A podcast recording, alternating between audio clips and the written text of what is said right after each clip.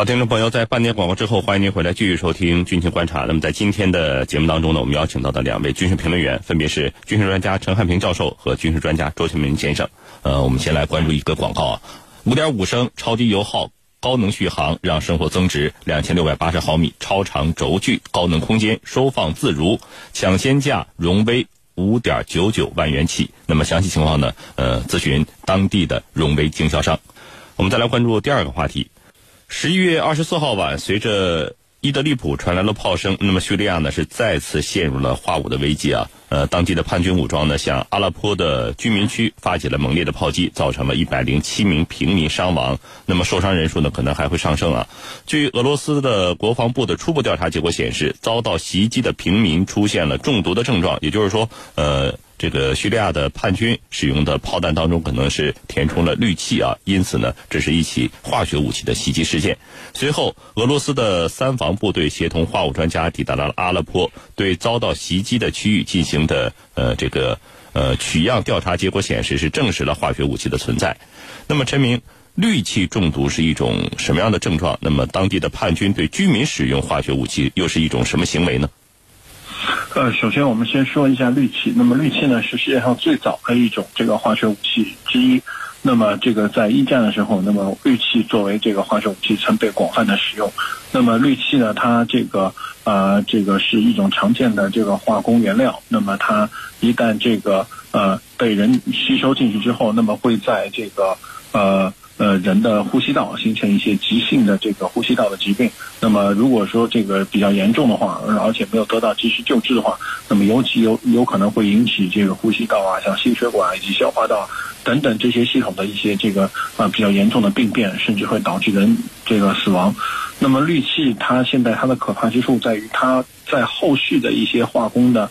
呃，这个这个生产过程中，那么如果说他掌握了氯气的制备能力的话，那么呃之后再要像制备像光气、像双光气，甚至到介入器这么一路往上走的话，那么显然这个都是有可能的，因为我们知道中东地区的石化工业是有基础的。那么如果现在啊叛军开始这个大量使用氯气的话，那么有可能在未来的一段时候内，那么是不是会出现像光气、像双光气甚至介子气这样的这个这个毒气的出现？那么这个就是非常的令。人的这个这个担忧了，这是一方面。另外一方面，我们还要看到，如果是这个叛军在这个作战中使用了化学武器，那么这个显然是非常严重的违反了这个国际的公约。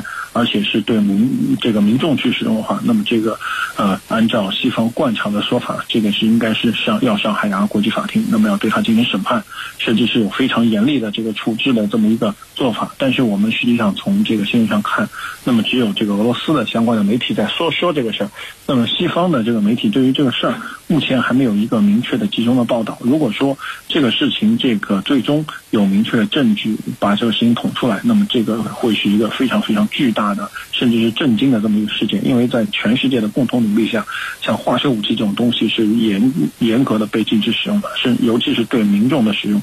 那么我们可以看到，那个像这个像伊拉克原来像这个萨达姆的弟弟，也就是所谓的化学阿里，那么他在这个媒体的口碑以及是最后的结局都非常的差。所以说，呃，国际社会对于这种啊敢胆敢使用这个化学武器，尤其是对平民使用化学武器的这种人，那么是非常严厉的对待的。那么。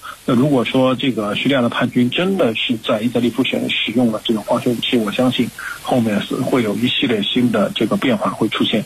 主持人，程教授，到目前为止呢，没有任何反政府武装宣称对此事件负责。您觉得这一地区的反政府武装都有哪些组织呢？好的，这一地区的反政府武装啊，可以说是非常多的。那么总共啊，在叙利亚境内到底有多少反政府武装呢？我查了一下。那么这个数字说出来，可能我们居民朋友们感到非常的难以理解。总共有接近一百支反政府武装。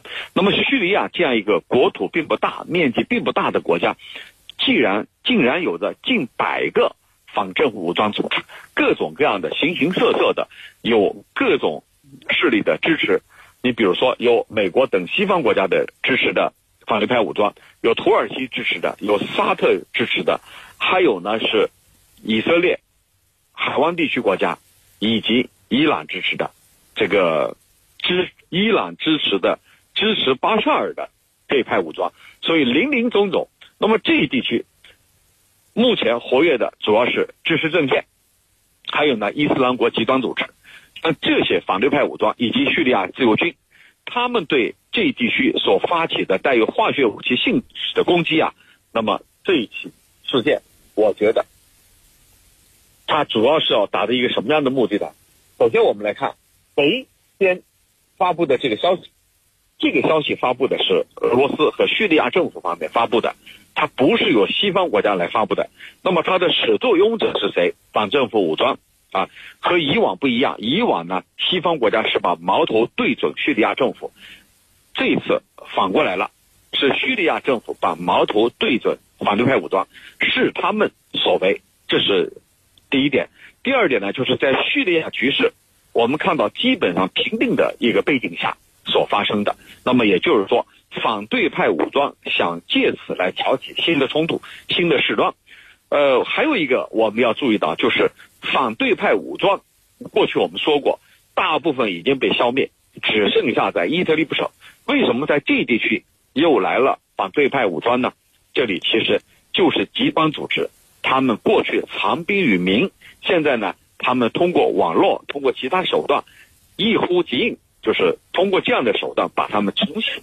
召集到一起，所以呢，叙利亚未来的局势的确难以预料。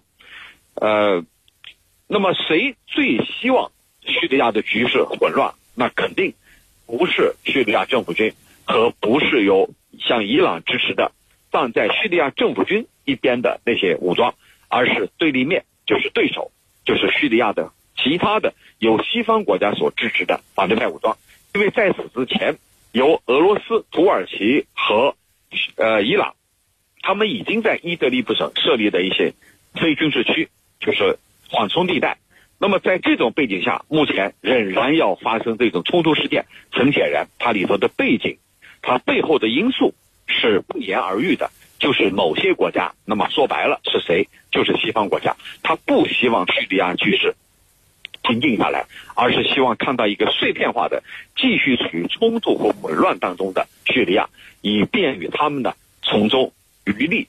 那么叙利亚的局势的平稳，特别是和平进程的推动，这些国家不希望看到。所以呢，这里头仍然有着西方的影子。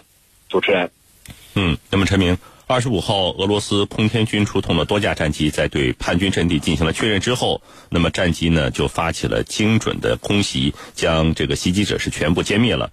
那么，为什么这个叙利亚政府军到现在还没有任何反应的情况之下，俄军就这么迅速的就干掉了反政府武装呢？呃，首先，呃，我们必须要看到一个问题，因为这个化学武器是非常。这个具有杀伤力的，因为我们知道全世界已经很多年没有大规模的面临化学武器的危机了，啊，无论是中国、美国还是俄罗斯这些国家，在化学武器面前，尤其是这个无孔不入的化学武器面前，实际上，呃，防护都是有很多年没做了，因为毕竟不是冷战时期，冷战时期的三防是做的非常非常到位的。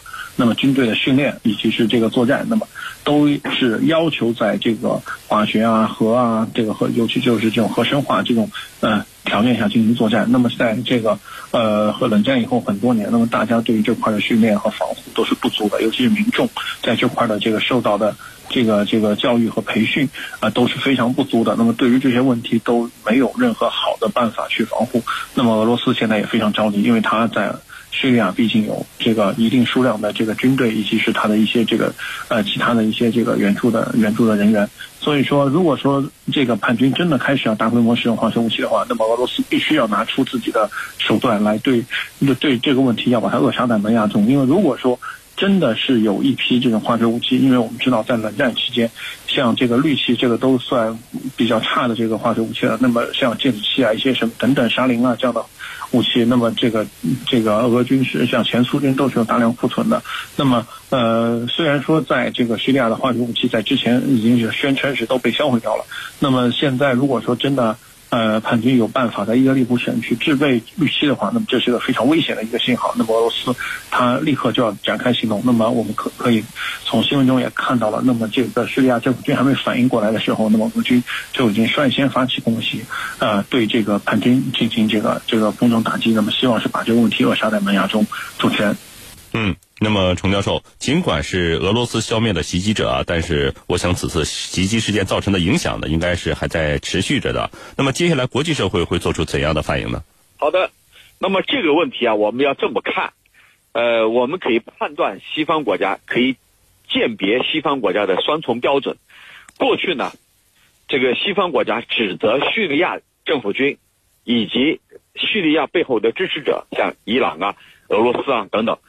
指责他们炮制了针对平民的化学武器袭击，这是西方国家所惯用的伎俩。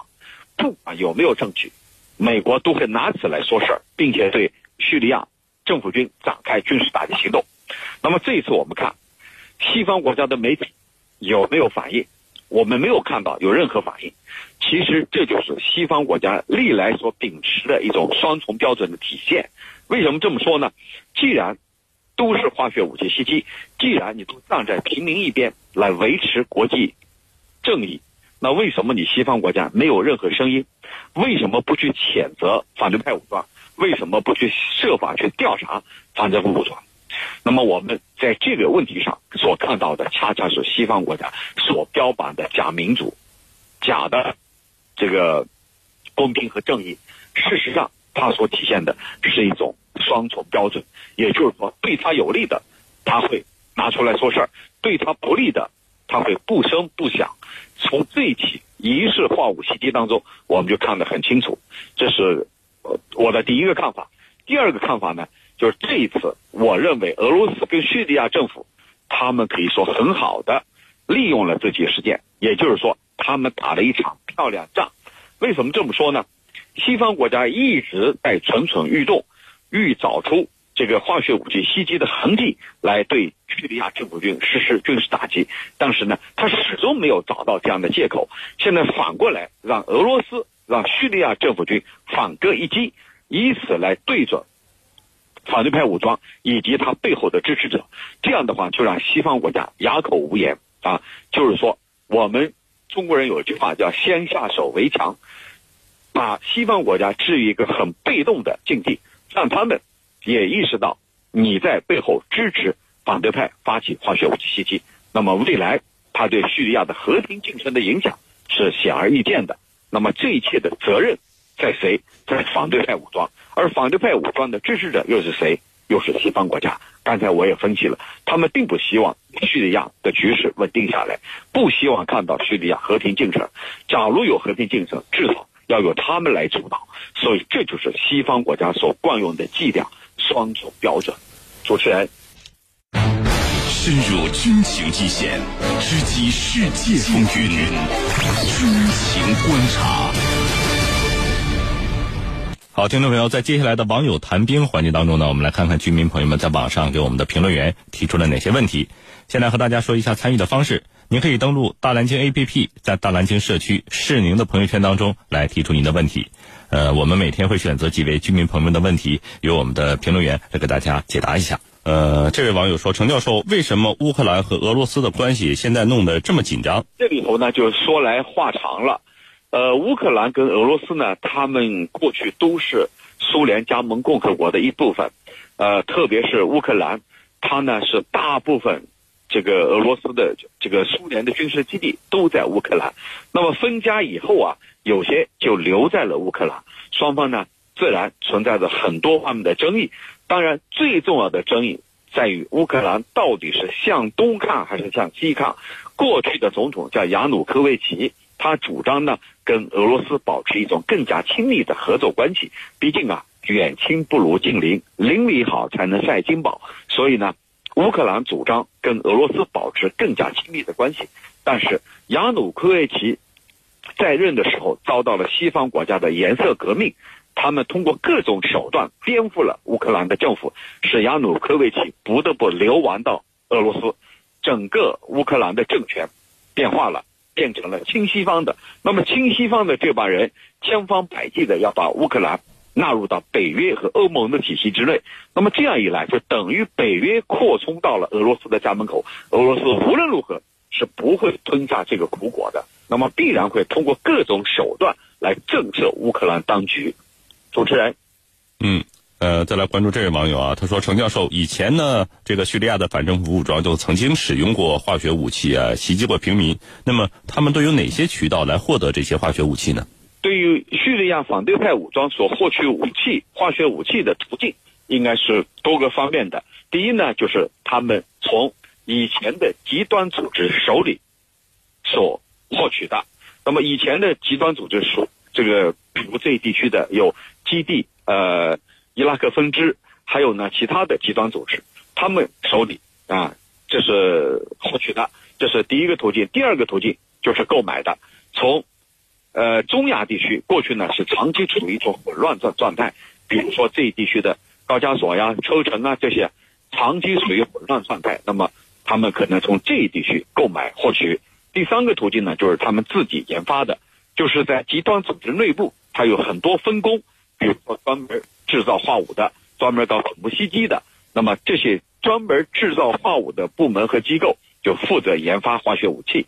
所以呢，主要是通过这三个途径。来获取他们所需要的化学武器，拿化学武器去袭击平民之后呢，再去栽赃到叙利亚政府军的头上，这是反政府武装和西方国家一唱一和所使用的伎俩。主持人，呃，这位网友说，程教授总听节目说巴基斯坦是中国的好朋友啊，那么这个巴铁的称呼是怎么来的呢？好的，为什么叫巴铁？就是我们始终认为啊。巴基斯坦是我们的邻邻国，是好朋友。那么其中啊，在全球唯一一个认定的叫全天候的战略伙伴关系，这是全球唯一一个叫全天候。什么叫全天候？任何情况下都不会例外的，叫全天候啊。那么既然是全天候，我们还看到巴基斯坦在地缘政治上，它面临着印度的打压，而印度跟咱们中国呢又有领土纠纷，所以巴基斯坦。在任何情况下都会坚定地站在支持咱们中国的一边。长期以来呢，在国际政治舞台，中巴两国都是相互通气、相互支持。无论如何，我们两国是不会翻脸的。所以有人就戏称为是我们的铁杆朋友，叫巴铁，就是这样来的。主持人，嗯，呃，这位网友说，程教授，呃，目前呢，乌克兰海军发表声明说。称俄军特种部队占领了三艘乌克兰海军的船只啊，呃，那我们能不能把这起事件看作是俄乌两军已经进行交战了？正如我刚才所说，这个呢还不是到交战的时刻，扣押船只，双方可以通过外交、通过其他途径进行交涉沟通，力争呢使三艘船只或者军舰尽快的释放，尽快把事情给化解掉，否则的话事态会严重。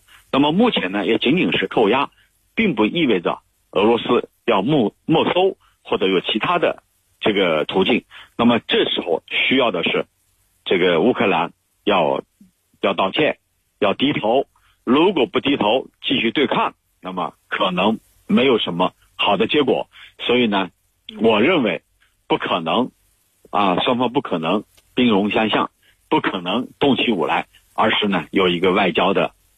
这个交涉的过程，而是有一个博弈的过程。那么最终，我认为会以乌克兰这个低头而了结这件事情。毕竟你的军舰、你的船只是在人家的手里。主持人，程教授，现在呢，呃，中国、印度、土耳其都引进了俄罗斯的 S 四零零防空导弹系统。呃，他想问的是，这三个国家的这套防空导弹系统是不是都是一样的？这个军迷朋友提的问题啊，非常专业啊，非常有意思。不一样，怎么不一样呢？我来举一个例子。那么像印度，他所买的每套 S 四零零防空导弹系统，它的单价呢是在十亿美元左右，我们看上去是很贵的。而我们国家呢，是用了每套不到五亿美元就买下来了。呃，那么这里头为什么差价那么大？其实它是有区分的，区分在哪儿呢？因为我们所买的虽然价格比较低，但是呢，它是在刚刚测试阶段，它的技术状态还没有完全成熟。可能有人问了，没成熟买回来干嘛？那么没成熟买回来就是俄罗斯人留的一手，因为俄罗斯人认为我卖给印度可以卖一个成熟版的，因为印度人的这种仿造的能力，它比我们中国人弱。他认为如果把成熟版的卖给你中国人，很有可能你捣鼓捣鼓就可以升级，然后呢改造，然后呢把我的技术啊，就就会去复制去运用。印度人呢不具备这个功能，所以这里头你看价格上有区别，其实呢在技术上也有区分的。主持人。嗯，这位听友呢，他问这个程教授，就是您曾经介绍过，伊朗呢是胡塞武装的支持者，呃，那么以沙特为首的联军呢是美国是他的幕后支持者。那么现在美国和伊朗的关系不好，这是我们都知道的。那么为什么美国支持的沙特领导的联军不乘胜追击去这个围剿胡塞武装呢？嗯，两个方面来看问题，为什么这么说呢？你去乘胜追追击，可以把胡塞武装一网打尽。但是从另一个层面来说，你去乘胜追击，在这个打击的过程当中，你可能会导致更多的这个老百姓沦为难民，也可能导致更多的平民死于这种冲突，这是国际社会所不愿意看到的。而从也门的内战持续到今天，已经很多年了，和平谈判呢遥遥无期，同时呢，还有一千四百万人面临非常严重的饥荒的威胁。而且呢，疾病也蔓延，瘟疫也蔓延，所有这一切，那么国际社会都会认为，到底是谁造成的？肯定不是胡塞武装，因为胡塞武装它是被打压的一方，以沙特为首的联军在持续进行各种各样的空袭和轰炸，而背后的支持者又是西方国家，所以这种情况，那么大家是很很清楚的，大规模的人道危机，那必然要把这个责任放在你西方国家的头上，主持人。他说：“程教授，刚才节目当中呢说了秃鹫的军演的目的啊，那么呃想了解一下另外两场演习，就是耀英和这个已知自由卫士要达到一个什么样的目的呢？”嗯，好的，呃，这个从一九五三年的朝鲜半岛停战以来啊，韩美每年都会举行大规模的联合军演，那么其中有春季的关键决断和秃鹫或者耀英，还有呢就是。春秋季的已知自由卫士，这些军演呢，它是每年都上演的。那么我们可以看啊，呃，它分为两个季节，春季是关键决断和要因，而春呃夏秋季呢，主要是自由呃已知自由卫士。那么这些军演它有一个共同的特点，就是它的规模是庞大的，同时呢还会出动美国海军陆战队进行联合军演，呃，它的演练的成。地方呢，主要在这个浦项，还有呢，这个韩国的这个东部或者西部的一些啊东南部的港口城市，一些沿海地带，这样的军演呢，可以说它是把这一地区的局势给呃搞得更加复杂，因为朝鲜每次都针对这样的军演发布威胁啊，我们要对。美韩的军演针锋相对，每次都会发出威胁，所以这样的军演实际上是在擦枪走火，危险性是非常大的。主持人，纵论天下军情，解析兵道玄机，军情观察。观察。好，听众朋友，因为时间的关系，今天的节目到这就结束了。唐浩，感谢您的收听。如果您需要和我们进行交流，可以在各大手机应用市场下载大蓝鲸客户端，在所谓的大蓝鲸社区当中，进入到施宁的朋友圈来和我们进行互动交流。明天见。